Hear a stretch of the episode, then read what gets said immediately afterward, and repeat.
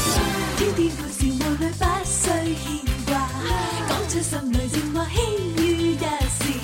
趣味搞笑遊戲給你快樂，獎金與獎品全熱情奉上。Let's go，Let's dance，天天都快活，有你在一起，全為你放上歡笑。天天都快活，你我在一起，全為你放上歡笑。哇！遊戲時間到啦，快啲打電話或者用微博、微信發留言，同天生快活人互動啦！豐厚嘅獎品等住你。我係 Alan 布志倫，歡迎收聽《天生浮人》，去到全新嘅一個星期啦。咁啊，直播室有朱容啦。直播室有蕭敬元、蕭公子，直播室有文文，啊，咁啊，今日咧直播室裏邊咧就唔 會再好似平時咁寂寞啦，啊啊得我同阿蕭公子咁樣冇攬錯住阿文文咁樣，啊哈啊，真係悶焦焦。咪就啊係咯，唉真有冇係換兩個大人帶住個小妹妹咁樣，啊，係啊，咁啊，今日咧終於有個靚女，係個索女咧會上節目啦。係啦，咁樣啊之前喺節目裏邊都有做過預告啦，係咁啊！我哋節目裏邊咧就有九成嘅嘉賓咧都係歌手嚟嘅嗯嚇，咁啊係仲有咧，其餘少少咧就會係嚟自各個領域嗯嚇。咁啊，我哋節目有啲特殊需要嘅時候就會邀請上嚟啊。冇錯啊，啦，咁啊，其實真係好少啊採訪一個演員啊啊。真係啊，好據笑據據我哋所知嘅話，最近呢段時間都未未試過，係啊，嗱，我哋就算之前採訪嗰啲演員，其實佢都係身兼歌手㗎嘛冇錯啦，係啊，咁啊，嗯當然今日嗰位誒演員出身嘅藝員呢，佢都不定呃誒不定時去唔同嘅城市度登台都會唱歌嘅。係啊，都屬於係多才多藝嘅，係，但係佢就冇話即係正式咁樣發布一啲專輯啊咁係樣啦，嚇喺我哋印象當中，佢都係一個演員嘅誒誒嘅嘅人嚇，係啊，係因為即係基本上由細細個睇佢嘅劇集睇到大咁，係唔係㗎？唔係啊，直頭係啦， 係啊，數下手指係嘛，佢係誒九九年左右、二千年左右入行嘛，啊係啊，啊跟住到而家都十幾年拍咗成超超過八十部嘅電視劇。咁啊，啊咁啊，當然每一出劇裏邊咧有唔同嘅誒誒誒角色啦，係啊，一開始就演下啲路人甲啊，嗯啊死屍啊咁樣啊嚇，咁啊後來開 係啊開始有對白啦，係啊咁啊演下丫鬟啊，嗯啊護士啊，誒誒嗰啲乜嘢誒女朋友啊，啊係甚至乎係嗰啲誒即係清流女子啊咁樣，唉啊好多啲咁嘅角色啊嘛，冇錯啦，所以話咧，佢出道咗誒都好幾年啦 嚇，我哋幾年，啊 所以我哋咁講啊，由細睇到大係係啱嘅，係啊，我哋冇錯啊，係啊，只不過佢同我哋一齊大咁解啫嘛。 冇 錯，啊童星出身係嘛？同埋到而家嘅外表都好年輕咁解㗎嘛，啊係啊。係係係不過今次嘅話，我哋今年通過嗰出嘅《使徒行者二》係咧，就街知巷問，大家都知道佢啦。係啦，係啦咁啊有好多稱呼啦嚇，首先就係終極卧底啦，冇錯嚇咁啊其次咧仲有另外一個啲網民幫佢起嘅外號嗯嚇，最索卧底，最索卧底哇！真係真係係不得了係啊！我我哋節目一係唔請一請請最索係嘅，請最索嘅啫。係啊係啊係啊係 啊，咁咁彌補翻我哋平時一啲遺憾咁啊。咁啊，蕭公子你係咪見到佢之後又是馬上唱嗰首咩？我大大力一索，揾到初戀嘅感覺，係咪點咁知阿婆一棍毆爛咗我兩個蛋 殼，係啊係啊，千祈唔好唱啊！ 唔 唱，都喺呢個時間唱噶嘛，係啊。係啊係啦，咁啊稍後時間嚇李卓玲嚇咁啊就喺誒《使徒行者二》裏邊飾演啊梁思敏嘅角色嚇，咁啊嗯呢位演員咧稍後就上節目當中，係誒其實咧就除咗問佢《使徒行者》嘅嘢咧，其實我都係比較關注咧，因為佢係誒藝員訓練班出身嘅，係係啦，咁啊我真係好想即係詳細了解下，喂查實佢係點樣考入去咧？同埋如果入咗去之後，係要經過啲乜嘢磨練先至可以即係有機會做啲角色啊，甚至乎可以誒越行越高啊咁樣。又真係係啊喎，每一個考入藝員訓練班嘅人咧，都唔一定可以做到演員噶嘛，係啊係係咯咯，係佢咯佢淘汰率好高噶嘛。係啊，可以作為一個榜樣，好多朋友嗯聽緊節目嘅，佢又想向演員嗰方面邁進 喎。係啊，咁可以參考啊，下咁啊有都機幾好會啊。啦。哦咁樣喎係啊，哦咁啊，係啊咁啊，各位香港嘅朋友，你你又聽下點樣入行 啊？啊，係喎係喎。誒唔不過係，就唔係九九點三兆赫，係九三點九。我有個同學咧，佢真係去咗呢個誒演員訓練班，呢個 TVB 嘅演員訓練班，哦，跟住咧，跟住就真係入咗去演戲哦，咯。跟住咧，係啊，跟住跟住就就就繼續就做 K T V 咯。就冇人識佢啦，Ờ. 係哦嘛？啊，好嘢喎，文文。係啊係啊係你你嘅能力已經進步咗咧，你每次講嘢我哋都會提心吊膽。係啊係啊係啊。咁如果係咁，喂，我都有個舅父考咗去藝術研班喎。係喎，哦咁係啊，就幾年前考入去啫嘛哦，。咁跟住咧，係啊，然之後佢見到發哥 啦，見到華仔啦，係嘛啊，見到阿偉仔啦，哦啊，然之後同佢打聲招呼，哦 係啦，然之後一一路都冇機會演戲。哦，係啊好嘢，咁好嘢，好在平時你唔係咁講 嘅，唔係唔係做節目好辛苦啊！吓，咁啊不過啱先我講嗰啲係假 嘅。好啦好啦，咁咁啊開心啊！一點鐘見到佢啦，系，反正稍後時間就見啦吓。咁啊，跟住落嚟，我哋不如就玩咗第一 part 嘅遊戲林兒請食飯先啦。好啊！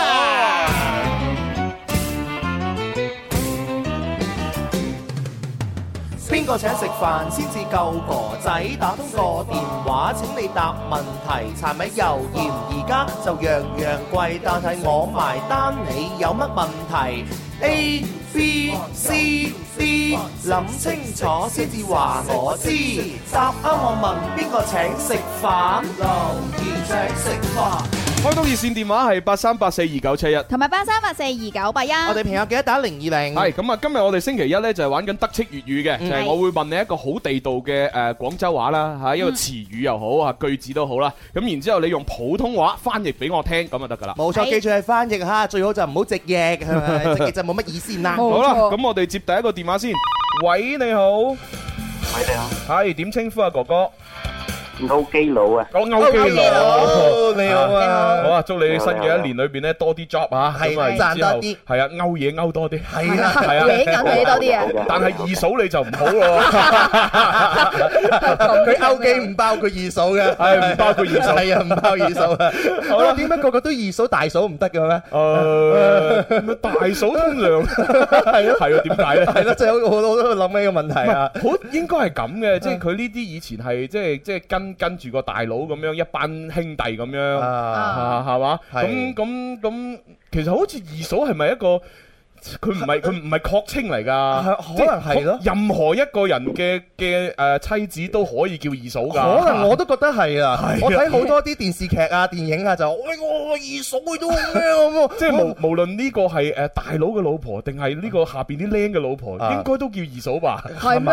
係啊，現即係我我唔係話佢稱呼二嫂啊啊，而係話你作出勾嘅嗰一個動作嘅時候，佢哦就係變咗二嫂嘛。我覺得就係啦，係咯咁冇理由個個都有二嫂噶嘛。係啊，即係即係例如咁樣誒誒誒，好似阿 K 先生咁啊。如果 K 先生係係係我大佬，我跟佢揾食嘅，啊咁然之後佢娶咗娶咗我老婆啊，然之後我唔覺意就係嘛咁唔小樣心，係啦，嗒啊，係啊。咁但係我我叫佢老婆肯定叫大嫂噶啦嗯，。肯定係系啦。啊，但係我做咗呢個行為，咁佢老婆就應該人哋講我就係都係講勾係二啦，嫂。咁我作為佢哋嘅 friend，我就哇朱紅你 真係勾二嫂，係啊，係你嘛冇理由，喂你要勾大嫂。真係真係未聽過㗎，聽冇聽過勾大嫂、勾三嫂都冇啊，係咯，冇啊冇啊冇。 好啦，， 二嫂即係一個通通通用稱嘅通用稱好 咁啊，歐生、啊入場啊，係好一二三，林林怡怡請食飯，，我食飯你埋得，快活頻道有料到，越聽越地道。哇嚇得我， 我幾驚佢係咪因為聽我講二嫂講得多，所以佢驚咗？嗯牛咗。我 我冇做過。好啦，咁啊，第一條問題咧就好簡單嘅啫吓。廣州話裏邊話人哋好大笪啦，咁樣點樣用普通話講咧？哇，燒你塊面做咩啊？咁大笪啦嘅，大得啦，大得啦，好大笪啦，普通話點樣翻譯嘅咧？歐基佬，五、四、三、二，拜一，冇反應，拜拜。拜。好大笪啦，呢個好難翻譯咩？好大笪啦，你知道佢咩意思先？肯定佢係啊選咗個面積比較啊，大。臉上有很大一塊啦。嗯其其實就是翻譯那個啦是什麼來的嗎？對啊真係啦是什麼？啦啦好啦，咁啊呢個就诶微博、微信啲朋友補答啦。係啦，啊嗯到底好大笪啦點樣翻譯啊啊？咁啊喺微博、微信留言就得噶啦。係啦，微博嘅朋友可以搜索天生快活人，將你嘅答案話俾我哋知。嗯，微信微信嘅朋友亦都可以搜索“天生快活人家”，關注留言落嚟啦。好啦，第二位入場啦。喂，你好，哇，哎係好大聲喎。喂，點稱呼啊？先生，哦，陳生。你好，陳生。喂，陳生，你嗰邊好嘈喎，你好似聽聽緊粵曲咁啊！ 你嚇做啦嘛？啊，你你你而家誒喺屋企喺邊度啊？啊就係我喺聽邊啊？緊電台，聽緊電台啊！聽緊電台，關細聲哦啊啲先。唉，真係你知好多回書喺 度啊！我哋耳仔好靈敏係噶。啊係啊係啊，好應該都關咗啦。冇錯啦啊，陳生喂，啊，入場啦好，ừ, 噃，一二三。林怡請食飯，我食飯你埋得，快活頻道有料到。越聽越地道。 O K。好啦，咁啊，啱先嗰個阿歐基佬就答唔出好大笪啦點樣翻譯，咁跟住落嚟呢，誒問嘅呢個廣州話就係從好大笪啦咧引申過嚟嘅。哦，又個個可以引申出嚟啊！係啦，以前呢，我哋老一輩呢都有一有一句咁樣嘅口頭語啊，就係無啦啦整笪啦。無啦啦整達啊啦，點解個市又咁差？係啦，咁啊呢個無啦啦整笪啦呢，其實就係一個一個狀態。啊？咁究竟點樣用普通話翻譯出嚟呢？哎呀，無烏啦啦淨得啦咁咁樣好明顯係唔啱噶啊啦，啲人就聽唔明啦，係係啊啊，咁樣點樣翻譯呢？陳先生無中生有，無有，係錯嘅，哎啊！呀，我以為啱嘅添， 我梗係啦，你都唔係地道廣州人，你潮哋知道汕，你潮汕妹嚟 噶嘛？哋知道廣州話點樣，我唔知道普通話點樣譯翻佢。你出世喺廣州，生活喺廣州係嘛？係啊誒呢啲係翻譯嘅話，可能對佢啊陳生有啲難度啊誒，。其實我相信對大部分嘅新生代嘅廣州人都係有難度嘅，啊啊，因為佢哋真係第一可能未聽過，第二佢真係唔識點翻譯，嗯因為由細到大都係講普通話大嘅。真係，啊吓咁，但係我唔同啦，我老餅嚟噶嘛，嗯係啊無啦啦整達啦，點樣翻譯咧？唉點樣翻譯咧？係係心中有數。啊你唔係老餅，你只不過係學富五句啫。誒又係喎，梗係啦。你都係佛山人啊啦，按你嘅年齡，你都係老餅嘅話，廣州冇後生仔㗎啦。係咁咯喎係啊，只不過係你發奮圖強，至少係勤奮好學，先有今時今日嘅成就。咁啊係，即係每個人嘅智慧都係有差距嘅。冇錯啦，你唔可以係咪嚇，用唔你可以用我嘅嘅智慧智慧嚟量度人哋嘅。係 OK，好咁啊，無啦啦整達啦，陳生就啊失敗咗啦。又俾微博、微信。哎呀，真係可惜哎啊！呀 À. 喂，現場有冇人識現翻場有譯冇人識啊？啊？咦嗱，我都話冇真係㗎啦，冇嘅新生代嘅廣州人都唔係好識㗎啦呢啲嘢。今日現場後生仔女比較多啊，係真啊係啊係真係對佢嚟講有難度啊。係啊，無啦啦整達啦咧，可能佢阿爸阿媽或者佢阿爺阿嫲有講過。啊，嗯係啦，咁啊，其實無中生有咧，佢係佔據咗呢一個詞語裏邊嘅其中一小部分意思。嗯。嗯，係啦你，要知道呢個無啦啦整達啦嘅全部意思係乜嘢，跟住呢個意思你再翻譯翻普通話嘅話就 O K 噶啦。誒呃或者俾啲 tips 咧，就係話誒無中生有嘅嗰一層意思咧，就係哦無啦啦整達啦，就係你陷入一種困境。嗯哼，哦而呢，你陷入呢種困境，其實唔係你嘅你做錯事，嗯，而係客觀問題，唔知點解你唔好彩。啊真係。係啦，係啊，好好多朋友成日都話 咧，我唔係因為我成日發脾氣啊，係因為身邊嘅朋友令到我發脾氣啊。哦咁樣係啊啊我點解會我點解會發脾氣啫？係 咪先？就係有一啲嘅話，又又 hea 做啦，咁樣又遲到啊，咁樣翻到嚟 嘅話，仲要話俾大家知我唔係遲到啊，咁啊，咁嗰啲你先會嬲噶嘛，係啊咪？仲有仲有一啲就係誒，好多人都話我點解會生意失敗？唔係我能力問題，而係時勢唔俾我發達。嗯，係啦，誒就係咁樣，差唔多係咁嘅意思。我哋就可以講話無啦啦整達啦。係係啊啊，好啦，咁啊冇辦法啦。第二個聽咗又失敗，咁第三個試試啦。 喂，你好，喂，點稱呼啊？係我冇，系你啊，係你冇，係你冇。深圳嘅陳生 啊啊，啊哦，阿陳生係陳嘛生你好陳生你啊，好，哦，陳生，你好咁你哋好入場啦，一二三，林怡請食飯，我食飯你埋單，快活頻道有料 到，越聽越地道。哇，我 真係好 驚，我好驚佢唔識啊！我我哋都驚噶， 係啊， 好啦，咁啊，今日誒我全部都係問啦嘅，咁我而家第三個我就唔問啦啦，啊，哦，第三個呢，好簡單嘅啫，就係話好乸。好好啦，啦即，係例如你洗頭嘅時候，啲洗髮水入咗隻眼度，哇，好乸！好啦，哦好厭眼啊啊！又或者你個傷口受傷啊，然之後俾人哋掟掟扎鹽過嚟，一掟過嚟，哇！喺傷口好乸，好乸，係啦。咁呢個好乸嘅感覺，用普通話點樣翻譯呢？啊，係係啊啊，呢個廣州話嚇。係啊，嗯你同啲人講，哎呀，和考乸考乸咁樣，考冇人乸冇人 知啊。好 嗱，什麼東西啊？係 啦，好乸點樣翻譯呢？啊，我哋呢位陳生，Ờ, 誒四頭痛，校通，喉痛好似系誒，其實呢，就差少少喎係差啲嘅，係咯其實唔應該只能只能夠啱一半，啱一半，因為乸呢種感覺同痛係有少少分別。嗯，所以播一半。咁不如咁啦，誒播一半，然之後送一千橙金啦。好啊，係啊，播 一半，播一半。好啦，好得啦， 但係都有一千省金係嘛？因為佢如果完全答啱就兩千橙金，哦係咁啊答啱一半就一千啦。係啦，我哋嘅節目嘅遊戲真係好人性化，係啊係 啊係係啊啱咗一半啊顧及我哋普羅大眾 啊，係啊係啊好啦，咁啊多謝晒阿陳生嘅參與，誒希望你吸咗電話之後呢，繼續聽翻節目，我哋下一 part 會公佈翻呢個正確答案嘅。多謝你嘅參與先，陳生多。謝係好係咁啦，祝你生意興隆啊！行誒二零一八多謝多謝行運從頭行到落腳趾尾。喺深圳啊，揾多啲賺多啲啊！大家咁話，大家咁話。哦，係咁，拜拜。我好似好似賀年咁啊，拜年啊，係啊。因為下個月就係春節啊嘛。係啊係啊，我再講埋，新年啊嘛因為我最近出咗賀年食品啊嘛，係啊係啊係啊，好係啊正咁啊！啊，誒既然係咁啊，不如講埋啦吓。哦好啊因為咧，我哋誒即係上個星期六。係啦，啱啱過去嗰個星期六呢，嚇就舉辦咗我哋音樂之星廿七週年台慶系列活動嘅第一擊，係啦，咁啊就喺當日呢，喺保利中環廣場呢，就早上十一點呢，就做咗個聽眾見面會。啊！音樂之星廿七載笑口組開更精彩，聽眾見面會。係啦，咁啊，我哋除咗一眾嘅音樂之星嘅主持人亮相啦，嚇，仲有米王爭霸歌手一齊唱歌係啦現場之外呢，哇！我哋隆重推出咗呢一隻，誒賀年食品。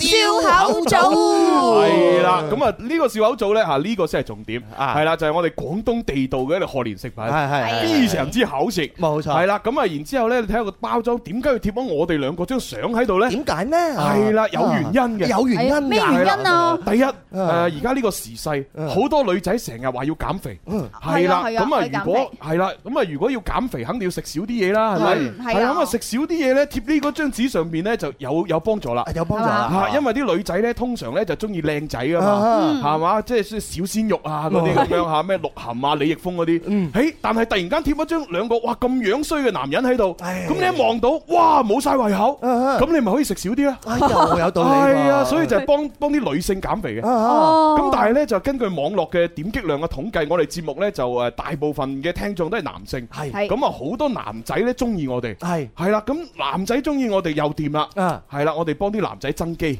增增肌肌係啊，咁你平時食欲不振係嘛？啊唉，即係想食好多嘢，增加肌肉都增加唔到。嗯，你一見到我哋嗰張相，哇，中意我哋啊嘛，心情好轉啊，之後就不斷食，不斷食，食好多，係真係。啊咁你可以增肌啦你。你諗下，原來我哋兩個嘅張相咁大功效，係啊女嘅可以減肥，男嘅可以增肌，試問邊個產品可以做得到啊？係咪？係咯我諗你諗佢先有笑口組先可以做得到。冇錯啦係再加上我哋嘅宗旨係咩呢？人做我唔做，殺出條 血路。市面上好多一啲咁嘅誒代言人啊，全部都係靚仔靚女小鮮肉係咪？我哋呢就另辟蹊徑，係啦就揾我哋兩個就有咁嘅功效嘛。我哋怕未咪就係 咯，邊個咁大膽？我哋就夠膽。嗱咁啊，所以咧記得買啦嚇，中意我哋嘅就買嚟咧就係支持我哋，同埋咧就係一路睇我哋嘅樣一路食。係啦啊咁係啊啊唔中意我哋嗰啲咧。掂啊！啊買咗之後咧，送俾自己仇 人，係啦，送俾啲仇人咁，等佢冇胃口食飯。冇 錯係好係嘢啊啊！所以你係冇藉口唔買㗎，係咪係啊，一定要買啊！ 一盒先至幾錢啊？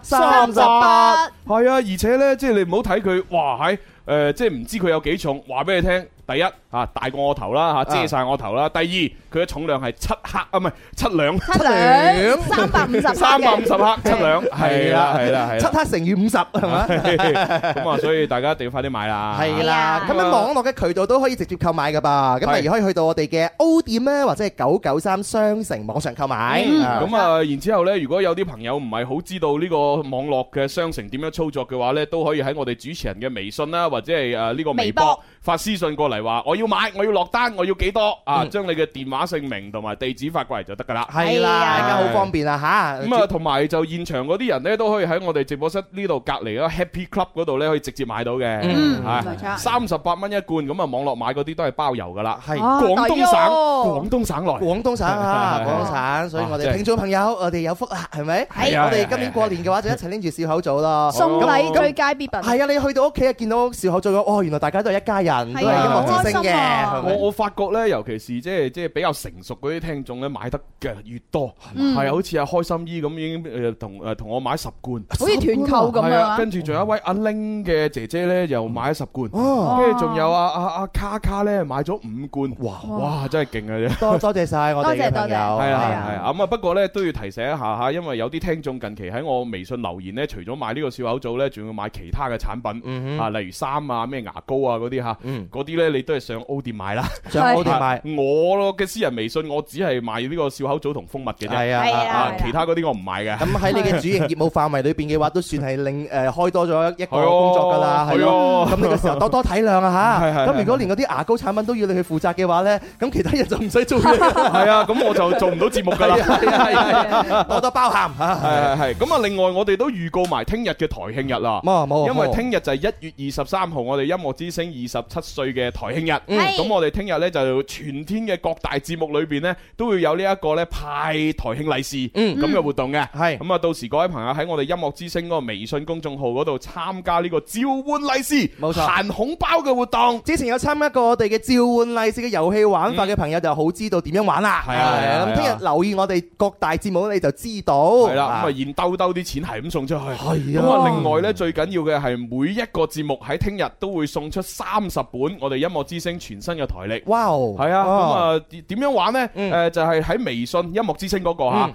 就係留言你對我哋音樂之星嘅祝福語，嗯然之後加埋你嘅誒姓名同埋聯繫電話，咁就可以參加我哋呢個台慶嘅呢個誒台歷嘅抽獎啦。係啦，係啊係方便。哦哎係呦，咁我哋又要去廣告啊！係 咯，啱啱好啊。係啊轉頭翻嚟玩啦。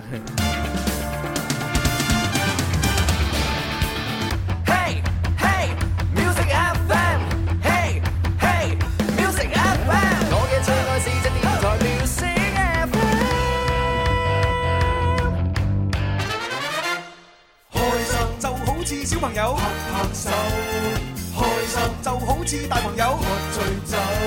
喺呢一個星球有太多嘅追求，賺錢要快手，買車買樓，為咗有成就百變不休，幾時先可以放鬆唞唞？天生我就係中意播播歌，天生我就係中意説笑話，所以我天生係一個主持人，將所有聽眾變成擺活人，春夏秋冬每日都一樣開心。大家好，我係 JW 黃浩儀，人生在世，開心最緊要。星期一到五，同我一齊聽《天生快活人》節目啦，笑聲不斷，獎品攞到手都軟。而家仲有視頻直播添，千祈唔好錯過啦，耶、哇，真係好得意，好似小朋友咁啊！佢把聲又好聽，但一到唱歌嘅話，又又係一個女神 feel 嘅感覺啊！係即係一唱歌就成熟啊，一錄 ID 就小朋友。 係啊，我依你家哋去邊度揾啊？揾佢有咁嘅女朋友幾好啊！哇！哇！你啲人啊，你先嗰排先同人同居喎。同車錄 ID 啫，係真係係咩啫？咁咁我哋呢個車嘅古代叫法就叫居啊 嘛。你同埋一部車錄 ID 五分鐘係咪？ 你即係同佢同居五分鐘啊你啦。個人哦你真真係係幸福啊！好羨慕喎！個人我只不過係工 作，你講咗就同居五分鐘，如果係我同佢錄 ID 係嘛，我幾大錄咗三三十分 鐘，你錄咁快啊！係你個人你真係啊！好哦講笑啦不講不笑如多謝 JW 嘅，係多謝晒真係好多謝配合嘅，同埋個人好 nice 啦，好親係人係嚟係嘅係嚇。咁啊嗱，誒啱先我哋就玩嗰個德式粵語嘅遊戲，就係粵語同普通話互相翻譯啦。係咁啊，好遺憾地，今日問咗有三個地道嘅廣州話用詞，咁但係呢啲聽眾翻譯都不是好理想。係啊咁啊，唯有喺呢一 part 就全部開估啦。公佈啊，公佈答案。咁啊，第一個。好大笪啦好大笪啦，咁樣啊，普通話翻譯係點呢？好簡單，好就大係很大一塊疤痕。啊很大一塊疤痕，咁啊，當然啦，講開疤痕呢樣嘢呢，就可以係一塊，但嗯係多數呢係一條一條。呢對，條，一條啊哎因吧。為你知啦都係一條條啊嘛。係啊！我哋我哋講嘅拉呢，就除咗有一條條，都仲有一塊一笪咁樣。一笪笪係啊係！好，呢個就係第一個嘅翻譯嚇。嗯咁第二個詞語就係無啦啦整笪啦啦，咁點樣。一個字會咁差？ 咁呢個無啦啦整笪啦呢，其實用四個字嚟翻譯就得四啦。個字，飛奶很禍飛來很很禍，係啦，因為無啦啦整笪啦，其實呢就唔係你估主觀上有咩犯錯，哦而係你客觀上唔知點解頭頭碰着黑。嗯唉，唔好彩啊！系啊，，行到入嚟咁樣，哦，個個玻璃杯又跌跌落地碎咗，我冇掂過佢，係啊唉，真係無啦啦整笪啊冇啦，錯啦，呃俗稱所講就叫飛來橫禍啦。係但係飛來橫廣禍州俗語就用無啦啦整笪啦去形容，係好咁啊！至於最後一個好乸，好乸即係呢個洗髮水入眼好乸咁樣啊？點樣翻譯呢？我諗嚟諗去呢，都只能夠用呢兩個詞嚟到翻譯啦，係就係刺激、嗯哎刺激、刺痛，刺痛。係啦，就比較接近嗰個好乸嗰種感覺。哦係啊，真係啊，係就係嗰係啲啊洗髮水入眼嗰種嘅感覺，就係刺激好痛。好乸眼啊我哋成日廣州人都話：哇，你個人好乸型嗰個乸咧，你好乸啊 咁，係咪都有啊？哦啊有嗰個就係好乸或者好乸型嘅話呢，乸你就可以翻譯成娘娘腔嘛。啊，哎對對對對 對，咦，你拿的是什麼槍？兩兩槍， 好啱你啊，小公子。 我踩。不過我哋講乸型之餘呢，亦都可以有啲人有有時會講女人型嘅。啊哈，係啊，啊即係好似吳家亮佢個微信公眾號咪叫女人型咁嘅。冇錯係啊，啦佢。就用女人型嚟標榜自己女人型啊啊，嘛。冇錯，你你冇辦法啦嘛， 佢用廣州王妃嘅袋已經係好行噶係啊係啊啦係啊，啊再食住呢個勢，佢咪好得受眾咯。所以真係厲害。係啦，我們愛吳家 良啊，係好啦，咁啊就就反映節目之後呢，我哋就會抽取微博、微信上面答啱嘅嗰啲朋友啦。係啦咁如果冇人答啱就唔抽噶啦啊嚇係，如果而家留言落嚟，我哋都唔計噶啦，係唔計嘅我我哋已唔計經公佈咗答案啊嘛。但你留言其他都可以接受嘅，例如呢位朋友佢就話啦：一家人，我嚟報道啦，咁樣支持你哋。哦，歡迎歡迎，多謝多謝，啊啊！呢個叫做濤仔，佢就話啦：主持人，我要台歷啊！嗯哦，台歷哦，台歷呢，其實啱先有講到，聽日係我哋音樂之星嘅台慶，所以嗯聽日除咗每個節目有利是派之外呢，仲會有三十本嘅台歷派俾大家嘅。係啦，哇點樣派呢？留意我哋節目，聽我哋節目就得啦。係啊，嗯冇錯到時就一定要加咗音樂之星嘅微信公眾號先，嗯嗯然之後將你對我哋音樂台嘅祝福嚇，同埋你自己嘅聯繫電話發過嚟，啊我哋就可以抽獎啦。哎呀，好係開心啊！唔知邊幾個咁幸運呢？我哋都未有啊！哦係咩？未有。哦你嗰日 冇偷咩？點會？我啲冇攻手法嘅人我上我上星期六二十號嗰日，我就係做完場活動，我就自己偷咗幾本。我唔係話偷啊，係主持人可 以攞攞攞幾本，啫攞幾本嘅係咪？冇我呢個偷係合法偷 係嘅。嘛？你用詞真係惟妙惟肖 啊！係開心嘅，所以聽日嘅話咧，我哋就會送俾聽眾朋友。係係係啦係。好，咁我哋一輪嘴。哦，哎哎有得有得有得支嗱呢持下。嗱哎大呢家有個得咧睇啦，可以呢個咧係誒音樂之星嘅台歷係冇錯，係啦，啊只不過我揭對十月份就係我哋個樣啫。嗯。嗯係啦，冇錯咁啊揭翻去啊主頁俾大家睇啊，就係呢個哇啊幾靚個，係，啊，唔錯個，係啊，我我哋啲人咧成日睇三色台嘅排位，就知道邊個係最紅啊嘛，係咪？哦我係哋啊排位喺邊度啊？係啊，誒，林林同阿林 Sir 啊嘛，哦，係喎，係係，啊，哦哦，嗱，同埋咧，大家放心，裏邊啲相一定好靚嘅，嗯啊，因為全部 P 過嘅，係啊 P 嗱，即係我嗱，你見我而家嘅樣咪有啲樣衰嘅，啊哈誒，但係裏邊我好靚仔㗎，係嘛啊，因為 P 過啊嘛，又幫我整細塊面啦，又幫我 P 走啲皺紋啦，咁樣好靚㗎，係嘛啊咁女主持有冇 P 過我唔知啊啊，哈反正我有。係嘛？大家可以睇下似唔似我哋而家嘅樣 啊！啊！而家喺江湖上、市面上，好似你咁坦白嘅主持人咧，基本上少絕之又少，因為係基本上絕種嘅啦。佢哋全部太坦白，嗰啲好容易冇得撈。係 嘛？你 你你算側田送首歌俾你，哦命硬， 好嘢好嘢好 嘢！嗱，因為聽日就係我哋音樂之星嘅誒生日啦，二十七歲啦，係咁所以咧，我哋為咗慶祝生日咧，今日特登邀請個女神上嚟，哦，係冇係係錯，係哇！呢呢今次真係犀利啦，係啦係啦，即係誒之前呢就有一個好勁嘅稱號嗯嚇，叫做呢一個 TVB 嘅金牌丫 鬟，係啊，金牌阿係啊。華，金牌丫鬟啊啊，就係話佢演好多套劇裏邊呢都有做呃丫鬟嘅角色咁係樣。係咁啊，然之後呢，近期呢個袋又勁，啊係啦，終極卧底，終極我終極哋，卧底，卧底已經勁㗎啦，仲要終極終極卧底咪，就係。哇！即係同呢個終極大 boss 已經差唔多啦。就喂無間道拍拍三部曲 啊，最最尾嗰部就叫終極無間啊，啊係咯係啊係啊啊咁佢呢個《使徒行者二》裏邊已經有個終極卧底啦，係啊，係啦，但係但但係呢個咧都都未算最勁，係嘛？最勁咧就係啲人封佢為最最索卧底，哇！係 真係真係呢個先勁嗱，啊！即我都有睇嘅，我覺得係實至名歸喎，犀利啊嘛，係啊。你你千祈唔好將你一路睇一路流口水嗰啲嘢話俾人知喎，唔 會唔會，我我我用個兜裝住嗰啲嗰啲，點會話俾佢知啊？係咪？好啦，咁啊都鋪墊咗咁耐，我哋整首歌要請佢出嚟好，咯。我哋準備好啦。啊呢呢首歌真係勁啊！埋藏黑暗不見光，潛行邊界像流放，從無往後看，逃過天網，卻總被捆綁。埋藏一切不要講，男孩都要盡情反抗，和誰對着幹，誰要舉證張網。再沒有我的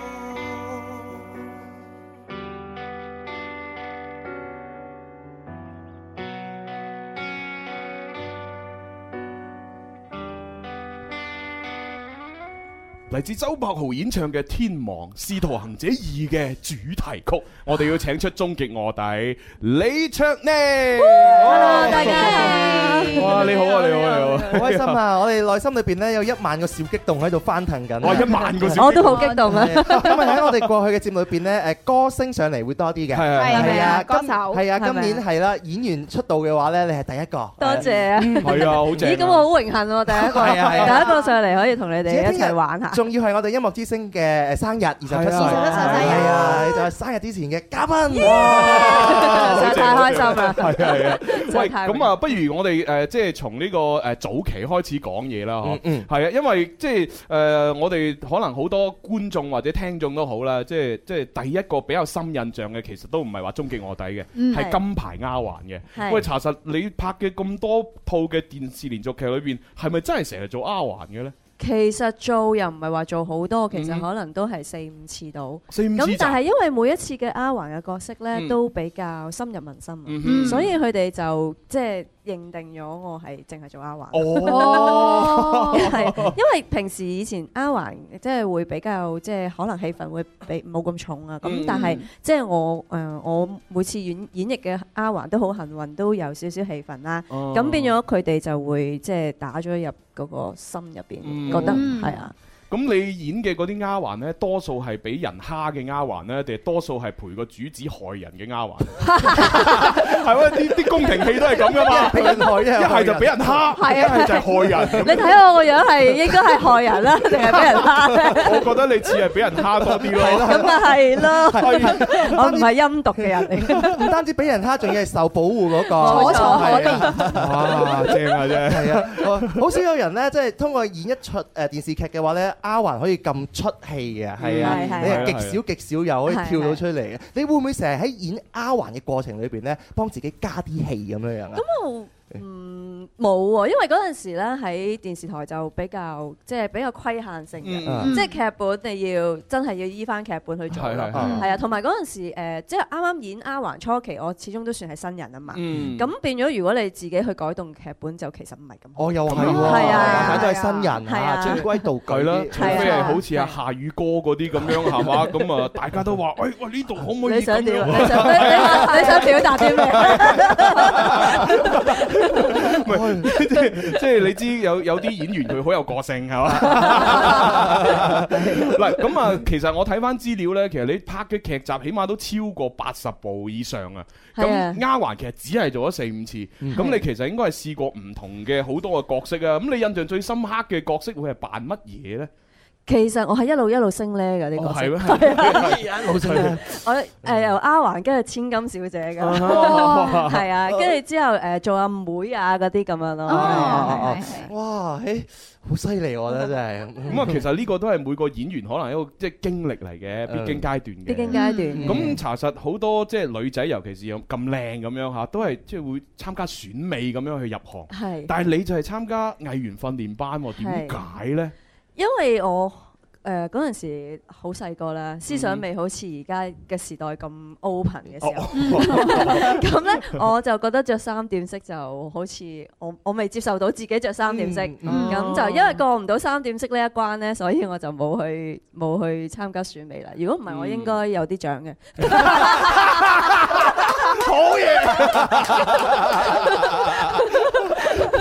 原來就係三點式規限咗你， 冇錯，自己接受唔到嘛，比較保守啲咁但係你係好中意做演員呢個職業嘅，本身就係。係啊我鍾意做演員呢個職業咁你通過乜嘢方法先至可以做到今日咁樣做到演員呢個職業呢？藝員訓練班係咯係啊，係係啊，喎，係喎。只只不過咧，可能阿蕭佢嘅意思就係藝員訓練班，因為其實咁多人去報讀咧，即係你能能夠真係做到一個演員，甚至係有對白嘅演員，同埋不斷上位嘅演員，其實要經歷好多嘢噶嘛。係啊係咁啊誒，其實你點樣誒係要報名就可以入，定係話要考入去？咁即係呢啲經歷係點嘅咧？要考㗎，一定要考㗎，嗯要考好多嘢㗎。嗯誒哼，即係行下 catwalk，即係即係其實就唔即係男女都要俾導師睇下嗯個身形啦、比例啦，嗯跟住會有一個哦天才表演啦，你可以做戲啦嗯，你可以唱歌啊嗯嗯，你可以做係啊，做好多你自己認為，譬如你拉小提琴啊嗰啲都得咯。嗯嗯係啊，即係你自己去去決定嗰個天才表演。嗯但係要好去考嘅，其實嗰陣時我哋嗰個期都有好多人考，即係嗰個年代， 好多人去考訓練班嘅。其實我都算幸運啦，係啊。有啲係咁咁其實除咗即係表演之外，需唔需要考筆試，即係要寫嘢咁，使唔使㗎？誒，反而係讀咗嗰陣時先要嘅，哦即係讀嗰陣時要寫嘅，係啊。考入去就係表演才藝啦。係啦表演才藝你仲記唔記得你天才表演嘅時候，你表演嘅乜嘢啊？ 記唔記得啊？唱歌咯， 哦以為咁咁可唔可以唱一兩句咁俾大家睇你下？睇當時唱嘅 歌係我啊，我我唱我考翻訓練班入去嗰首歌啦。好啊好啊好啊好啊 係邊首歌啊值得誒，鄭秀 文。哦 Sammy 嘅歌咁啊，咁俾俾啲掌聲先。好嘢好嘢好嘢！模擬翻下當其時嘅話，你呢個罐頭掌聲都幾 好。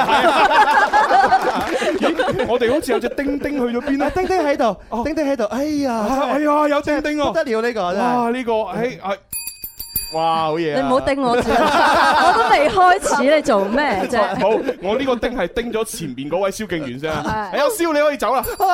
下次再嚟過啊！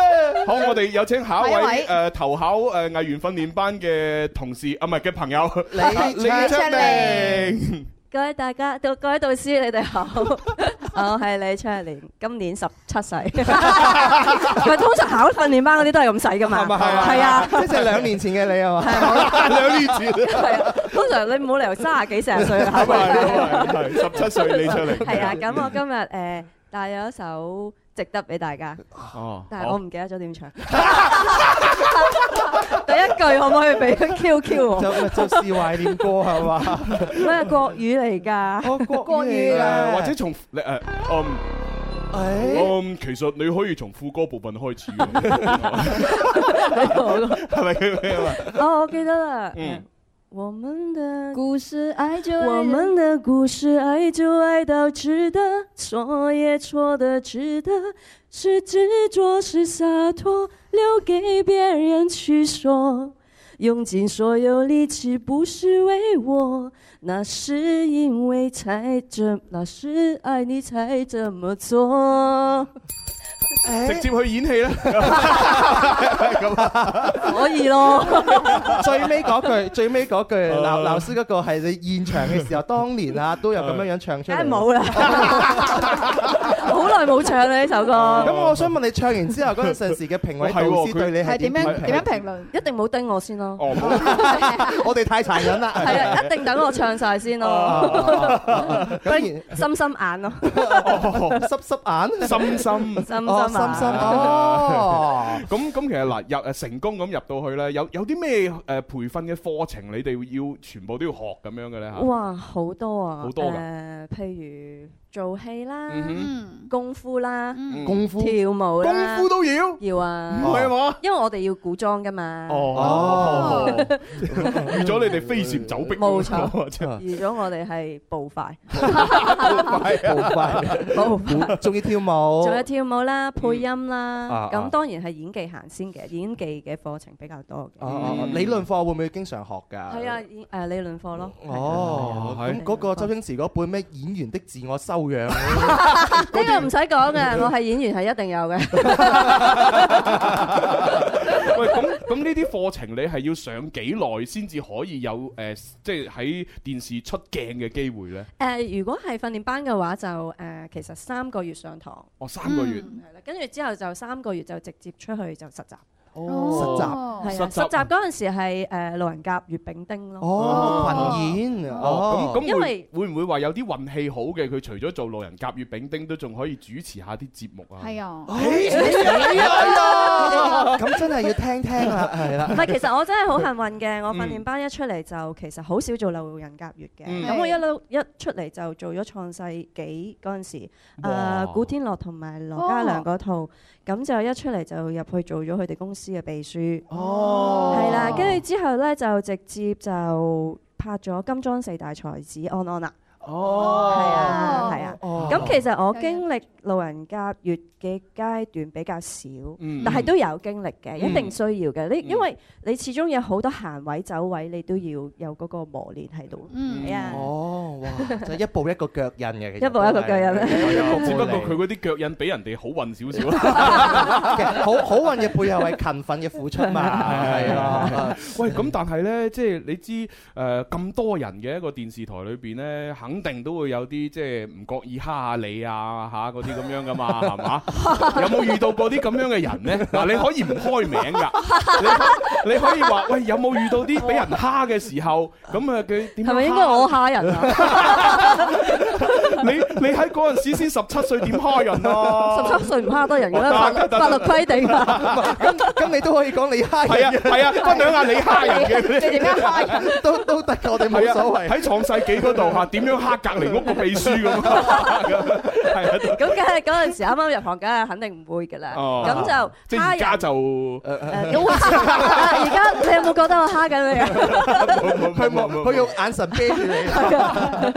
係啦，即係分享下一兩件，會唔會誒真係啊覺得嗯有啲委屈啊咁嗰啲咧？ 其實誒、呃都唔會係有啲委屈嘅，只不過係有時候可能誒、呃即係嗰陣時就未係有啲咩位置啦。嗯咁啲 P.A. 咧，嗯咁會有時會忽略咗你㗎。嗯咁你啊，即係嗰啲助理嗰啲嚇，係啦，助理嗰啲就會嗯忽略咗你。嗯咁因為佢哋始終覺得我哋係新啊，嗯咁真係唔會點樣同你交代咯。嗯譬如誒，呃其實一早已經係冇咗你氣氛，你可以收工啦。跟住你坐咗幾個鐘之後哦，喺度等等等仍然等喺度等等等等等，唔知咩事。因為嗰陣時又唔敢問噶嘛，哦即係係係唔係知誒，即係你唔會走去問誒誒，我拍完未啊？咁樣嗯你會覺得好串嘅嗰陣時。係係係係啱啱啱啱咁就係啦，即係會會多數遇咗係呢，即係遇到係呢啲咁嘅情況咯。係啊哦，，咁其實人哋就唔係特登嘅，因為人哋真係第一好可能忙特登你唔知。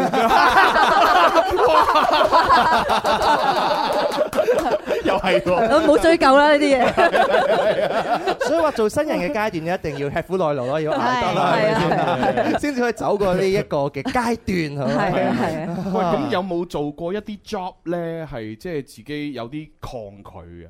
嚇，嗯即係好似好似我同阿蕭咁樣，即係做主持咗都有幾年時間啦，係嘛嗯？咁都會偶然間遇到有啲 job 係，唉，真係唔係好想做，但係被逼要做，嗯啊係啦，即係有時就睇錢份上啦，咁呢個冇所謂啦。但係有你時哋高呢人工嘛，梗 喂係喂喂喂我哋嗰啲以前電視台咁好奀， 你你唔係第一個上嚟節目講講哥哥呢個問題嘅啦，係啊係啊係啊，之前都有個音樂製作人，啊係啊，啊上過嚟啊，阿李生係嘛係啊啊，誒誒係啦，佢就話自己曾經做嗰套劇集嘅配樂啊嘛嗯，就收咗咁樣哈啊嘛，哈，係啊，啊咁啊係啦，不過嗰啲唔唔關事啦，唔關演員事嚇，係係啊，即係我同阿蕭有時都會遇到一啲啊，真係呢個 job 唔想做咁樣，啊咁但係又被逼做，你有冇試過嘅咧？其實我比較抗拒做嘅係妓 女，哈，幾哦角色係嘛？係啊係啊係啊係啊哦，即係我我幫佢接咗個角色好正啊，不過係妓 女啊，哇，清流女子，清流女 子。點解咧？因為我自己好，我自己唔係好識去。耶！老闆你仲 要你仲要古裝係咪更加嘢先？係啊係啊係啊係啊真係好嘢，飲酒先咯，係 啊！即係即係你唔係我飯喎，啊咁但係又冇辦法，冇辦法，啊係冇辦法都必須要演。係啊，都必須要接。 係啦，所以吓，即係後後生嘅時候咧，係要挨呢啲苦啊！各位收聽緊節目嘅年輕人，係啦，都要惹下嘛。係啦。嘢下捱到呢個階段係咪？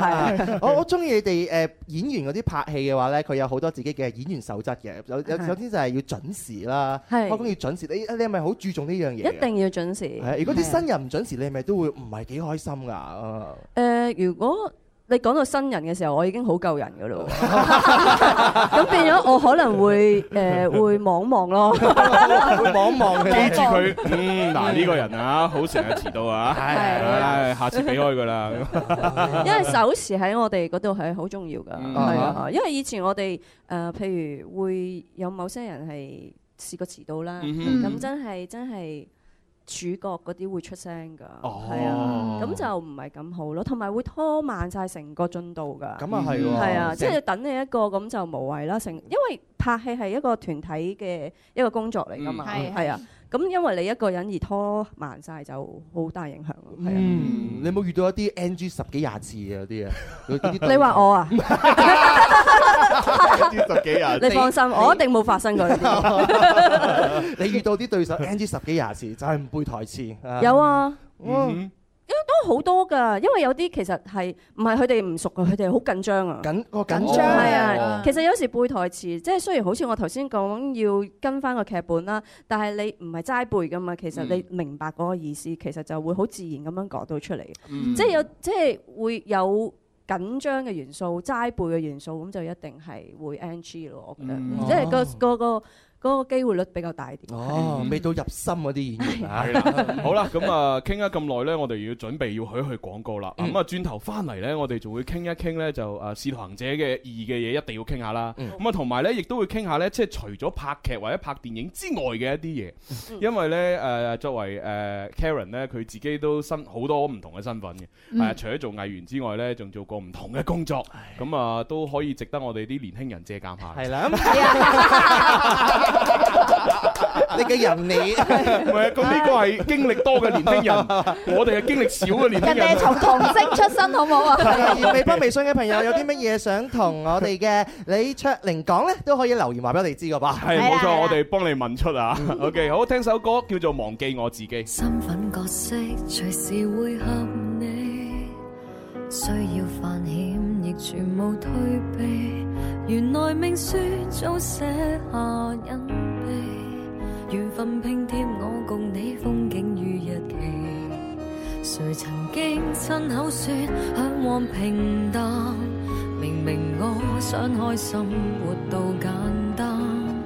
而原則為你可如流沙隨地散，奮力來面對災難。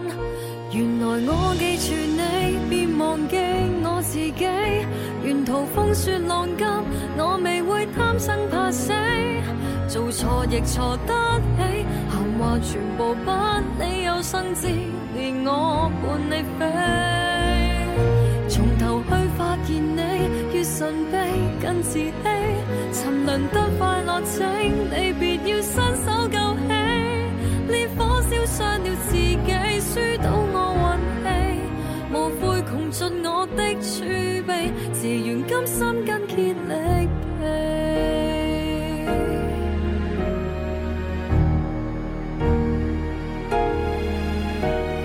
一雙背影同行就是美，一切冒險亦勇敢得起。從來幸福飄忽像天氣，無論挫折極難過都不說別離。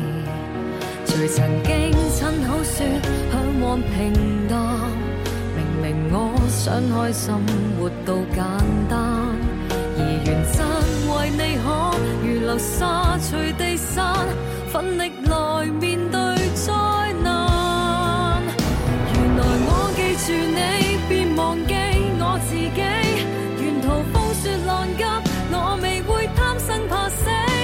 做錯亦錯得起，閒話全部不理，有生之年我伴你飛。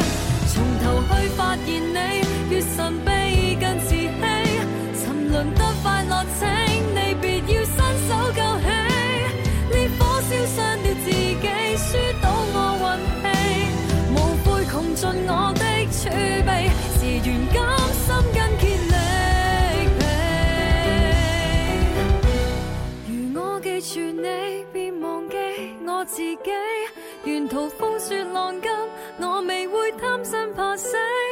做錯亦錯得起，閒話全部不理，有生之年我伴你飛。完全去配合你，願同笑亦同悲。沉淪得快樂，請你別伸手救起。烈火燒傷了自己，輸到我運氣，無悔窮盡我的儲備，成全今生一個傳奇。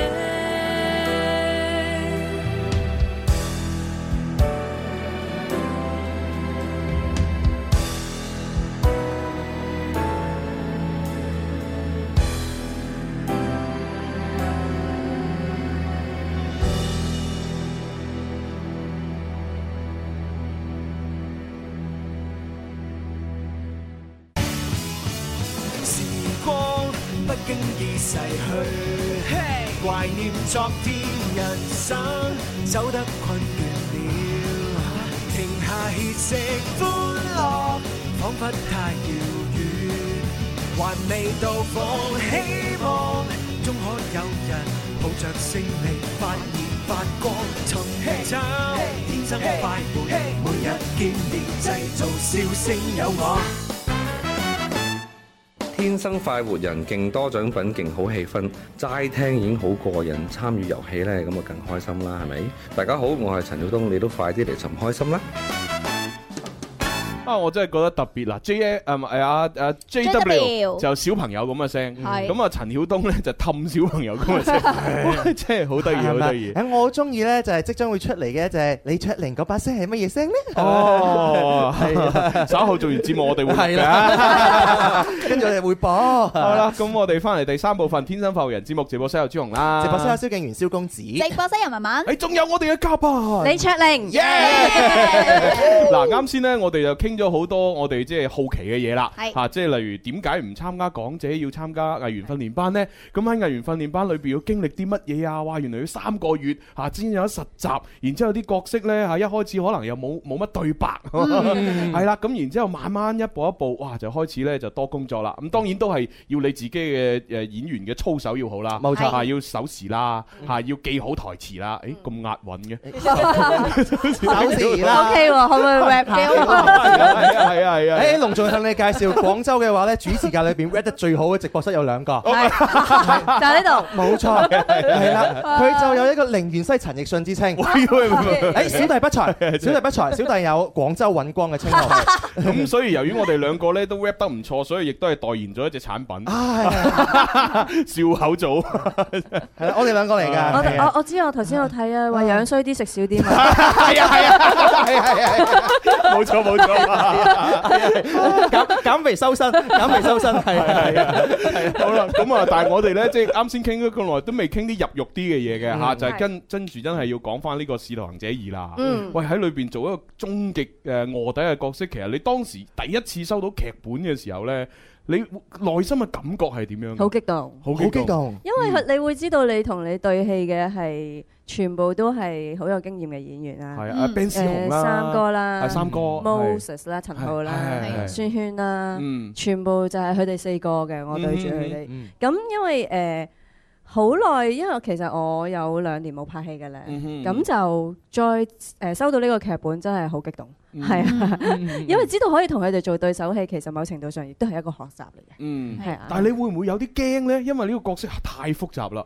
首先呢，就係、一個警察派你去一個黑幫 A 嗰度做卧底，咁然之後黑幫 A 你做到一個誒、呃高度嘅時候，又派咗你去黑幫 B 度幫佢做卧底。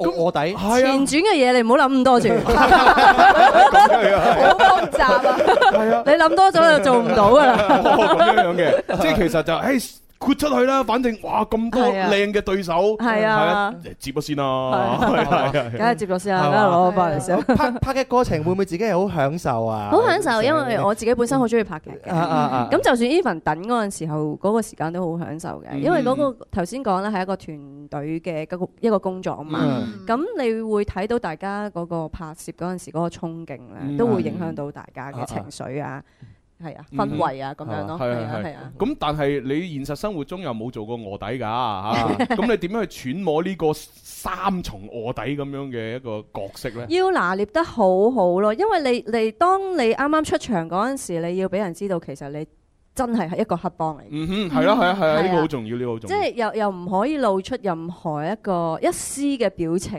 嗯其實我入邊有另外一個層面嘅。嗯哼跟住到到你差唔多要見到三哥嗰陣時候，嗯你又唔可以對佢太太兇，因為其實我哋係同事同事太係同事嚟係啊係啊嘅，你明唔明啊？即明係其實我都係警察嚟嘅，嗯咁變咗你又要做一樣嘢係，我要俾個信息你之餘，又嗯唔可以太過好黑幫地去兇佢。哦咁樣你你諗下呢個角色嘅內心戲幾咁複雜？係啊哦， 即係本來我係嬲你嘅，但我對住你又要笑喎，但笑裏邊有有含嬲嘅信息喎，啊真係好難喎。係啊，所以咪好難咪揣摩就係話佢哇，呢個太太太有層次感啦，啊呢係個係呢呢個角色。啊咁咁你點用咩方法去揣摩裏邊啲嘢呢？其實係個第一個劇本寫得好，其實寫得好明顯嗰個角色轉變嘅，咁、嗯變咗我都好容易去掌握嘅。咁啊、嗯揣摩嘅時候係其實有好多嘢呢係真係同對手對戲嗰陣時候先先會對到出嚟嘅。嗯但係最主要真係要拿揾，即係捉揾嗰一點就係你未到最後嗰一刻，真係唔可以俾人知道你其實係卧底。嗯，要揸穩呢個點，即係無論你點樣，即係未去到最後一刻去墳場見阿三哥嗯嗰哼嗰場嗯，都仍然係人哋都覺得你唔知係做乜喂嘅。同咯同埋同埋咧，我睇嘅時候呢，我留意咗一個化妝上嘅細節，但係我唔知係咪我自己心嗯多，因為其實個結尾就係因為你嗰個角色係 有誒肝 cancer 噶嘛，係啊係啊係啊，佢係啊所以日子都所剩無幾咁係樣啊，所以我就即係睇翻前邊你啱啱出場嘅時候，即係一路出場一路到後邊，其實你由始至終呢個嘴唇都好白噶喎，係啊係啊，係係應咪該係特故意嘅。佢係特登化到咁白嚟暗示你即將會有呢個呢個肝 cancer 咁樣。係啊係啊，有鋪排㗎，真係係㗎啊係哦啊係啊我以為係我多心咋哦我啱啱出場嗰陣時係有少少唇唇色嘅，係啊即係有少少唇膏好淡好淡嘅，跟住逐漸逐漸就誒變咗好似誒死人死人咁樣。係啊， 我就我就一睇點解咧？點解集集都咁樣白晒晒咁樣，冇理由冇乜血色咁樣。一定要咁樣噶嘛！啊你其實有好多上面梳化服都要配合到嗰個劇情先得嗯嘅。所以話呢就係個演員嘅細節位啊，係一出劇係咪精良睇呢啲地方睇得出嚟？係咯，其實我我相信應該係誒雙方嘅，即係首先係誒個 P.A. 嗰度要要可能提醒或者點啦嗯嗯，但係演員自己都要做好記錄。係啊，一定要嘅。係咯係咯係啊，我哋以前都要做，譬如 mark 衫嘅 Ờ, 啊，即係 mark 譬如衫有好多套，有好多場戲咧嗯，可能跳咗呢一場，再要換翻去之前嗰場戲，ờ. 嗯啊嗰啲戲服咧會自己 mark 翻，哦係之前。中間跳咗嗰場，但係我而家要連翻呢一場，Ờ. 哦要咁連戲係究竟係啦，要連翻戲嗰個戲服，咁其實係點樣呢？因為其實誒 P.A. 啊，即係誒嗰啲助理助導啦嗯嗯嗯，同埋服裝間都會 mark 嘅，但係嗯我哋都做多一個保險咁樣咯，係啊。嗯咁啊會確保萬無一失啦。係係啊啦，啦咁《使徒行者二》拍攝過程嘅 P.A. 有冇同你講話可以收工啦？我諗應該唔會唔同我講啦，今時今日，而且就卧底喎，終極喎，真係你冇見到我攞槍出嚟嗰 一下，嗱，不過其實拍呢一套《使徒行者二》嘅時候，自己身份又唔同咗啊啦，因為之前就係一個誒，呃即係喺嗰度嘅一個簽約嘅一個藝員咁嗯樣。係咁但係而家哇，喺你毅然一跳跳咗出嚟，嗯然之後做好多唔同嘅 嘢，突然間又俾人邀請，誒啊，又翻去拍拍咁樣。嗯但係就係一個自由身嘅方式去拍啦。係咁內心嗰啲誒誒感覺啊，或者壓力啊，會唔會同以前真係完全係一百八十度唔同咁樣？啊係其實會嘅，其實個心情冇咁，反而冇咁大壓力，嗯係啊，因為誒比較輕鬆啲啊，嗯即係你唔會係。有嗰個有個台孭住嘅壓力啦，嗯又唔誒、即係我只會係覺得我哦做好我自己嘅戲，我要對觀眾交代，對自己交代就得啦。嗯係啊，咁同反而係輕鬆咗咯，成件事係啊，哦所以就放啲咯，再再放啲。想當年誒、呃跳出去嘅主要原因係乜嘢呢？跳出去嘅主 要原因，因為誒、呃你都服務咗個電視台咁多年啦，都啊十誒、都十年㗎啦，係我咯攞咗金牌先走㗎。係啊，攞金牌丫環咁，跟住係啊，誒嗱，我金牌丫 環，耶跟住哦，拜拜咁，咦咁佢走咗，我就係貪佢個金牌足金 㗎，大佬啊，雖然細啫，係咪唔走要沒收啊？咁唔係啊，冇十年唔俾㗎，冇十年係唔俾嘅咁係啊樣嘅，我可以冇十年之內㗎，哦，我夠十年啦，我可以咩啦？係啦，當時點解咁毅然咁離開咁樣嚇？點解因呢？為嗰陣時誒咪冇睇到入邊嘅前景啊，哦咁哦誒、仍然係嗰個位置或者係即係睇 唔到有啲咩突破，嗯咁咪、跳出嚟做下其他嘢咯哦，即係你喺裏邊做緊嘅時候，就會覺得啊，我未來十年可能都係咁樣就係啱環係噶啊啦嗯喎，啊冇咩突破咁樣，唔唔係得嗰啊陣時已經唔係啱環啦，人哋金裝四大才才子已經唔係阿華啦，四大才子已經九十年代嘅時候 OK，OK，OK。哦，反正就睇唔到诶进步嘅空間啦。係啦係啦係啦哦進度咁咁跳出嚟之後，做咗好多嘢喎。做咗好多嘢啊，係咯係咯做咗咩呢誒啊其實做一啲誒市場嘅嘢啦，哦咁就 marketing 嘅嘢 marketing 嘅嘢啦嗯，跟住就搞咗個世界和平小姐嘅選美啦，嗯係咁係就係其實我係幫手做一個 event 嘅 management 嗯咯，即係嗰個活動統啊籌，係啦係啦，。哦，嗯，佢哋都要着泳裝嘅係嘛？梗係啦！哇，佢哋六尺幾高，唔着泳裝嘥晒啦！ 梗係要啦。嗱，咁我又又要問下啲八卦嘢啦。咁你喺裏邊誒，即係喺裏邊做緊藝員嘅時候揾得多啊，定你跳出嚟之後揾得多咧？離疏呢？離疏呢佢已經俾俾咗答案俾你㗎啦，係好明顯，係啊好明顯。個答案係好明顯，除咗我，仲有邊個有咁嘅條件？ 係啊好嘢，好嘢，好今嘢日已經唔同往年。哦，OK。以為阿蕭，你使使唔使考慮下？係啊，阿我都 Karen 嘅嗰嗰條路線啊？真係相當之唔錯係㗎，嘛係 啊。你想跳出去係嘛？跳出去嘅話，冇冇個台壓住你啊嘛。 嗱你跳出嚟嗱上邊聽緊㗎 啦。講呢啲喎，係啊，我講嘅台係五台山嘅台啊，我家鄉喺五台山啊，係啊係啊，啲父輩唔會俾壓力我啊嘛，但係我覺得咧，我 s- 心裏邊咧同埋身體裏邊咧流住係音樂之聲嘅血，啊哇好嘢同埋天生凡人，你跳得去邊啊？係咪？好嘢！而且今日着住紅色衫代表乜嘢啊？係咪？代表咩啊我嘅血已經滲咗去外邊 啦，氣裏氣外。係代表住鐵血丹心。哦係啊啊係啊， 係 啊，正宗報國。 精忠報台。係啊係啊係啊，正宗報台啊。唔會走噶。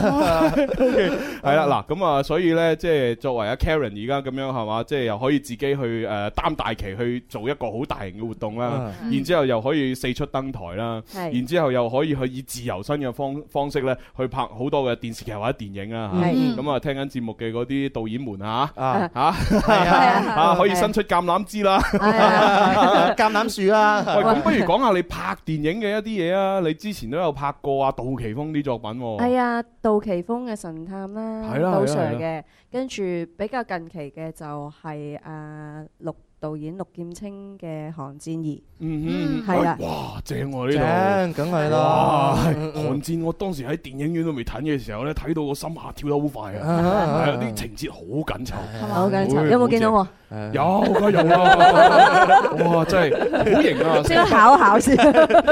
哇真係喂，咁其實拍電影同拍電視劇，你覺得最大嘅分別會係咩？因為我哋普通觀眾就只係覺得，除唔就係演戲，咁都係對住鏡頭演戲啫，有咩分別啫？咁樣哦，分別好大哇㗎。誒，電影用嘅時間會多好多，嗯每一個鏡頭嘅仔細位亦都放咗好多落去。嗯誒，咁尤其是燈光啦，嗯咁誒演員啦，咁同埋佢哋嘅戲呢，冇電視劇嘅節奏咁快㗎。嗯，咁所以個時間會長啲嘅，長 Ừ. 好多㗎，係啊。咁拍起身會唔會稍為舒服過電視劇呢？誒，稍為舒服過電視劇啊。因為我你感覺上就會稍為舒服過電視劇咯，但係嗯反而壓力會大啲咯。壓力會大啲係啊，因啊為佢哋嗰個哦誒節奏拖，雖然係拖慢咗嗯，但係佢哋誒嗰個氛圍係好緊張嘅都。係啊，係啊，係啊哦。但係電視劇就一個衝鋒咁樣㗎嘛，嗯哼係啊。因為我成日睇啊啊誒嗰個咩咩最佳男主角、最佳女主角、最佳拍檔，即係個採訪個 Ừ, 節目嗯呢。咁啊採訪嗰啲藝員成日都係咁講嘛，哇拍劇真係哇辛苦到 啊！哇真係咁係啊好辛苦㗎嗯冇時間瞓覺啊！你知唔知啊？我就喺嗰個誒洗手間嗰度，我就咁樣恰着咗啊！啊，然後第二日個妝都冇落啊！第二日個 P A 叫我哦，我哎哎嚟嚟開工開工，就咁樣拍佢。係真係會㗎，有哦啊你你有冇經歷過？真係忙到瞓覺時間都冇 Ờ, 啦。已經有啊有啊，一定有經歷過，Ờ. 係係啊啊。，跟住仲要話某一個洗手間咧好恐怖咁樣。但係點解要瞓洗手間呢？唔係佢係瞓洗手間，佢係夜晚經過洗手間啫。我都但係佢喺入邊瞓着咗。你成日拍劇嘅話咧，會唔會成日聽到類似咁樣樣恐怖嘅故事啊？哦哦，呢呢個唔嗯好講住，呢個唔好講住，係啊係啊，四月份先講係嘛？係啊，呢個呢個誒誒遲下先。你中意拍電視劇多啲，還是電影多啲啊？你 我兩樣都中意兩，總之兩樣係都做戲我都中意。啊係嘛？咁角色咧，又又想做阿 Sir 多啲，定還是做一啲有挑戰性嘅？梗係有挑戰性㗎啦。即係同以往唔一樣。啊我唔會再做丫環啊嘛。即係例如精神分裂嗰啲咁樣。係啊，精神分裂嗰啲啦，係啊。啊，有有追求。喂，咁咁既然係咁，不如我哋即興玩個遊戲啦。好啊 咁咁樣樣啊係啊，啊即興玩個遊戲都可以同現場觀眾如果有興趣一齊玩都得。哦我今日嚟見到現場有好多咧，就係卓玲嘅粉絲 啊，十 Hello 二點幾已經嚟到咗啦。係啊你哋係咪廣州㗎？哦係啊哦，廣州 fans 多謝晒你哋啊，嗯特登過嚟。 Very good，very good 啊。嗱，我哋可以玩一個呢，就係我哋之前喺節目都有玩過《人生如戲，全靠演技》。誒嗯係係啦，咁呢個遊戲呢就好簡單嘅啫，我哋會俾一句固定嘅説話大家嘅。嗯咁呢句固定嘅説話呢，你可以係調整語序啊，可以加嘢，可以減嘢，只只係只只要你幫助到你達到嗰個情緒就得啦。啊嗯同一句説話喺唔同情況之下講出嚟，嗯哦睇下會有啲咩 feel。哦，我我哋就係玩啦，但係卓係啊玲我就係欣賞嘅角度去睇啦。哦咁啊即係其實我玩啦，係咪啊？唔係我我我我哋睇 你玩。我哋今日咧可以定一句呢，就係你唔好行埋嚟啊咁樣。你唔好行埋嚟係啊，啊！嗱呢一句呢就係固定嘅啊，係啦，就你要表達呢個意思。咁我哋有唔同嘅場景嘅喎。好啊啊好嗱，第一個場景呢，嚇就係當你遇遇到一個呢就係誒好色嘅男人嘅時候，啊哈啊你作為一個呢就係十七歲嘅女仔，開正我版，係啦 唔 係我唔係話好識嘅男人啊！ 你唔好搞錯 啊！我只不過十七歲嘅女仔係啦啫。 開正開正 係啦，然之後就喺條後巷嘅時候，你偶遇嗰個好色嘅男人，啊係啦然之後你就同佢講呢句説話，唔好行埋係啦，嚟嗱啊呢個第一個場景啊啊，OK，OK，嚇 第一個場景。嗯好，第二個場景咧就係誒你你借咗人哋一嚿錢，哦啊例如一百萬咁嗯啊，係啊，但係你暫時未還嗯到，然之後你離遠就見到呢個誒債主就向你行緊埋嚟啊啊哈，兇神惡煞咁啊樣哈， 係啦，你就同佢講呢句説話。哦，追數啦面到債 面對債主嘅台詞，係啦，都係呢句啊嚇。呢個第二個場景啊嗯嚇，第三個場景啦，第三個場景呢，誒就係一男一女誒係誒情侶嚟嘅啊，係啦情侶，然之後呢，就誒你哋兩個耍花槍。係啦，個男仔呢就稍為激嬲咗你少少嗯啊啊，咁其實你個心已經原諒咗佢噶啦，之但係呢，你又要扮到未原諒佢咁跟。住個男個男男靠近佢嘅時候，佢就會哇！講個男仔 又攞住只公仔咁行埋嚟，啊！你唔好嬲我啦，唔好嬲我啦，佢就要講嗰句啦然之後你就講嗰句嘢啦，啊係啊係啦。呢呢個係咪又開正你嗰 飯啊？係咪又開正你嗰飯？呢個可唔可以換個男仔啊？直直播室裏邊啊咧就得兩個男仔兩個啫，男仔但你可以請現場嘅男仔幫手。啊輕輕將就下咁啊，忍一忍就過去啦。係啊係啊好嗱，三個，我哋就三個場景啊哈啊，事不過三啊嘛。係啦啊，三個場景同一句説話，啊咁究竟要點樣演呢？人生如戲，全靠演技。 為咗卓玲今日嘅到嚟呢，我提前咗兩年已經做咗個版頭啦。 今日終於可以播哦，聽下 聽下，有短版有長版嘅喎，我哋播短版。哦，人生如戲，全靠演技。冇啦，切切，準備咗兩年㗎啦，兩面版就一句説話，好犀利就就兩年啦，就等阿卓玲上嚟播 啊嘛。係啊啊，OK，好啦，咁啊，第一個場口啊，就係話你十七歲嘅女仔嗯喺後巷啊遇到一個好色嘅男人，係咁你想邊個做好色嘅男誒，人？憑你 咁多，憑你咁豐富嘅演戲經驗咧，而家直播室有兩個男主持，你 覺得邊個做呢個色狼係最合適嘅？啲人你真係好突出啊你，最突出係你啦。好，咁我就勉為其難，將我本性發揮出嚟 啦。哎呀，真係委屈你咯，委屈我我同卓玲講嘅呢 句係，我要我要縮翻去十七歲。好，咁啊嚟噶啦喎，好好誒，咁我嗱呢呢支就係 cam 啦吓。啊人生如戲，全靠演技。喂，你係啊咪要俾啲咩咁樣誒第一個 action 係嘅？啦第一個場景啊，第一個場景就係後巷遇朱紅色狼。 誒，咪住，我可能嬲塊布可能會似啲喎。啊，好嗱，道具準備道具，燈光準備燈光。即好啦係你知嗰啲嗰啲好色嘅男人，啊咩？啊你呢個開合人啊？一個即大係褸，一個大褸咁樣，係嘛？即係裸體嗰啲。 冇冇冇冇。係咯，我都好似係咯，打開件衫，打佢。好啦，卓玲同朱紅嚇後巷遇色狼，準備嚟 action take one，一、二、三，哎！妹妹仔一個人好寂寞噶嘛，你冇行過嚟啊？點啊？我帶你睇金魚啊！咁早有金魚睇，咦？哇！個十七歲個女仔把聲咁咁厚嘅，你唔好理，你唔好理繼續。哦，好，我唔我唔我唔理啦。妹妹仔有嘢睇啊！ OK，cut，停，好得。係即係唔係？ 我我我仲諗住咧，因為你十七歲啊嘛，我諗住我不斷咁樣咁樣，你應該。啊 我諗住會咁樣，係咪啊？我我中意卓玲嘅演技咧，就自然啦嚇，發發自內心嚟，你唔好合埋你啊！ 你合埋你試下你啊我覺得我覺得卓你玲，唔好合埋你我覺得卓玲好似唔係好驚我咁樣。人哋卧底嚟嘅，我點會驚你？我攞支槍嚟射低你啊！ 好啦，嗱呢個就係第一個場景啊，咁我勉為其難咁演咗一個好色男啦吓，咁啊唔係你好自然啦，啱係啱入木三分啦，係啊完全都冇流露出半點嘅尷我下尬。次叫助導 book 你， 留意留意留意。好，第二個場景就係債主啦，債主係啦，你邊個揀你做你債主？但係債主好似都係你啊合適啲喎，係咩？唔係，我最中意留翻第三個角色啊！哦 係啊，係啊。 O K，好得，我又做埋債主。嗱，呢只金絲雀嚟噶吓，揸住個金係啊，絲麻雀館，嗱啱啱飲完茶嗱其實可以為咗我哋嘅戲豐富啲咧，演員可以自己加台詞嘅嚇。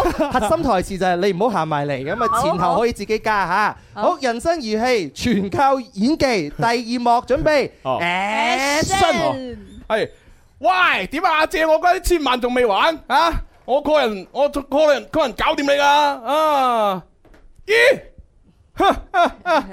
嗯，哥你好，你好，你好，你好，你好。啊！我嗰一百萬啊！一百萬啊張就下，對你嚟講小數目啫嚇。咁啊，係啊，我等得，我啲兄弟唔等得 喎嚇。誒，俾俾俾多誒三日啊，三日，三日，三日。不如前債就誒，你唔好行過嚟，你唔好行過嚟，誒你唔好行行過嚟先。哎呀，我哋萬事有商量啊嘛，我哋唔好喐手喐腳。誒，過嚟先 啦。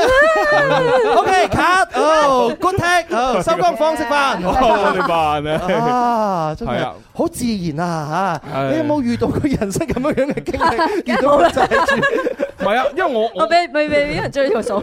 我心裏邊諗就係通常你還唔到錢就係嘛，就前債就咩償噶啦。咁我就梗係要係嘛，哦哦你條數都計得，佢好精啊。好似你你仲要俾翻啲我，咁貴，我冇㗎。咁啊係，咁啊係。人哋金牌 啊！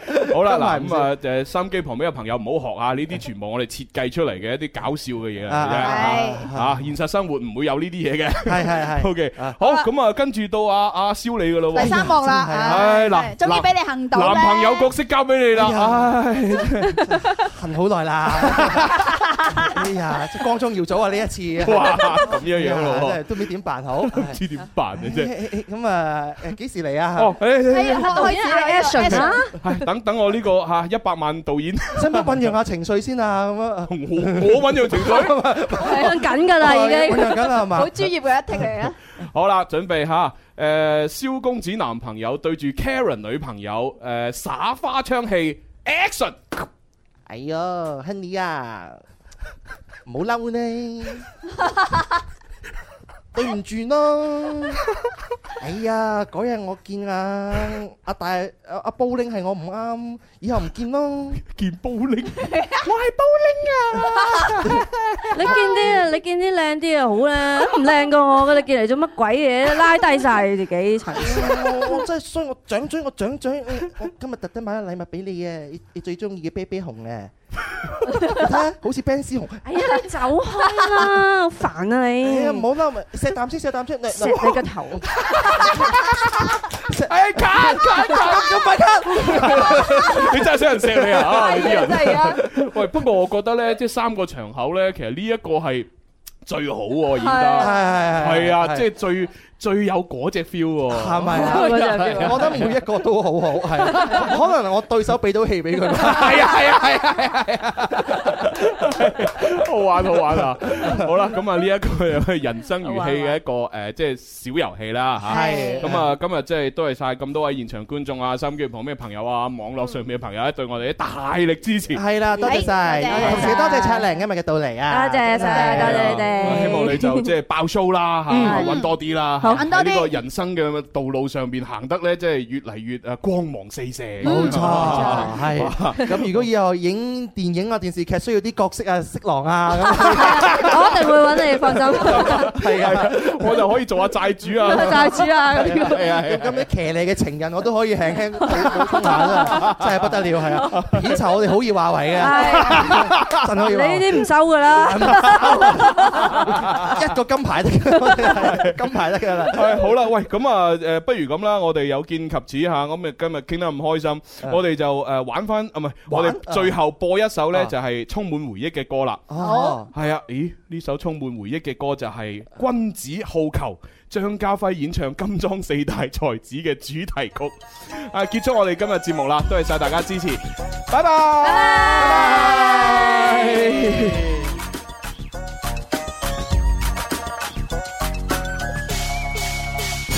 無論書讀多少於這一秒都再沒緊要。看到他的一笑，會令壯丁都顯得渺小。文學意念再妙也沒給我這震盪心跳。愛戀真不可以意料，我的心跳上雲霄。